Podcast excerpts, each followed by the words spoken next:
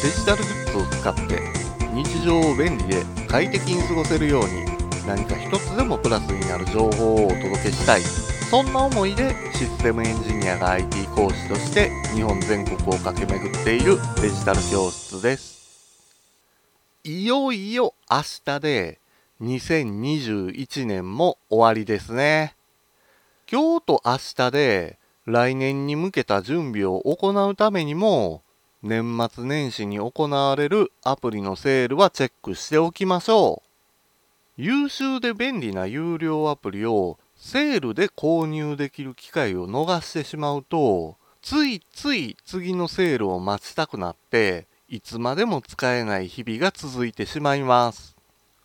前回はアプリの料金体系についてお話ししましたが月額課金制のサブスクリプションサービスで提供されているアプリに関してはあまりメリットを感じられないという方もおられるようです。そこで今回はアプリのサブスクについてお話ししましょう。毎月もしくは年間で使用料を支払うのがサブスクリプションサービスです。サブスクは動画や音楽で利用されている方も多いですよね。そして動画や音楽だけではなくアプリの料金体系にもサブスクがあります。ただアプリのサブスクは動画や音楽のようにいろんな動画や音楽を見放題、聞き放題というわけではありません。そのアプリのすべての機能、もしくはアプリを提供しているメーカーのアプリ、これが使い放題になります。それやったらサブスクやなくて買い切りの方がええんちゃうん。確かに一度だけ料金を支払えばそれ以降ずっと料金がかからずに使い続けられるのが買い切り型アプリのメリットです。サブスクでアプリが提供される前までの有料アプリというのは基本的に買い切り型でした。では、なぜサブスク型に移行してしまったのか不思議に思いますよね。アプリが売れへんようになったからちゃうの？メーカーが定期的に収入得られるからやん。そうですね。それもサブスクへ料金体系が移行した理由として挙げられます。ですが、それだけではないんですよ。違法コピー対策、そして多くの人に普及させたい。この2点が大きなポイントです。まず、違法コピー。これは動画で例えるとテレビなどで放送された番組が動画配信サイトへ違法アップロードされて正規の方法で視聴されなくなるのと同じですね。そうなると必然的に番組の制作費や出演者のギャランティーが下がってしまって番組のクオリティ自体も下がります。そうなってしまうと必然的に打ち切り放送終了となってしまいますよね。それと同じく買い切り型アプリでも違法コピーが横行していました。そうなるとアプリ開発メーカーとしては売り上げが激減してしまって会社の存続に関わってきます。次に多くの人にアプリを利用してもらいたいという点です。こんなもん便利なアプリやったら必然的に売れるやん。もっともです。高機能で便利なアプリなら誰もが購入してくれるでしょう。写真編集アプリの Photoshop、イラスト制作のイラストレーター、動画編集のプレミア、この辺りのタイトルは聞いたことがあったり、実際に使用してる人も多いでしょう。クリエイティブな作業で必須とも言われてるほどのアプリですからビジネスではスタンダードなアプリです今ではサブスクのみで提供されてるんですけれども以前までは買い切り型でした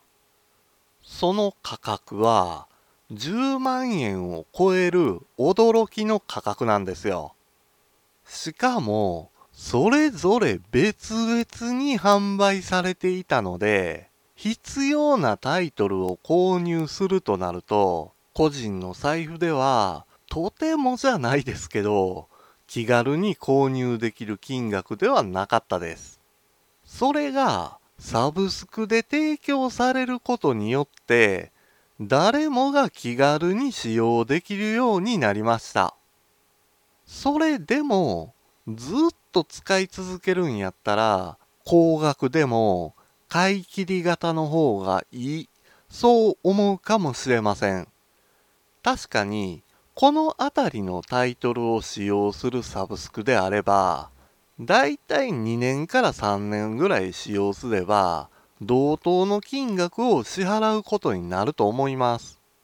ですがその期間の間に新機能を搭載したり、さらに使い勝手を良くした新しいバージョンっていうのが登場するんですよ。そして、その新しいバージョンへアップグレードするためには、買い切り型の時は3万円近く支払って最新バージョンっていうのを購入していたんですね。でも、サブスクやったら、別途費用を必要とせんと常に最新バージョンを使い続けることができるんですよ。これってめっちゃ嬉しいですよね。さらに嬉しいのが、プラットフォームを問わずに使用できることなんですよ。Windows やったら Windows 用のアプリ、Mac やったら Mac 用のアプリをそれぞれ購入するのが買い切り型アプリでした。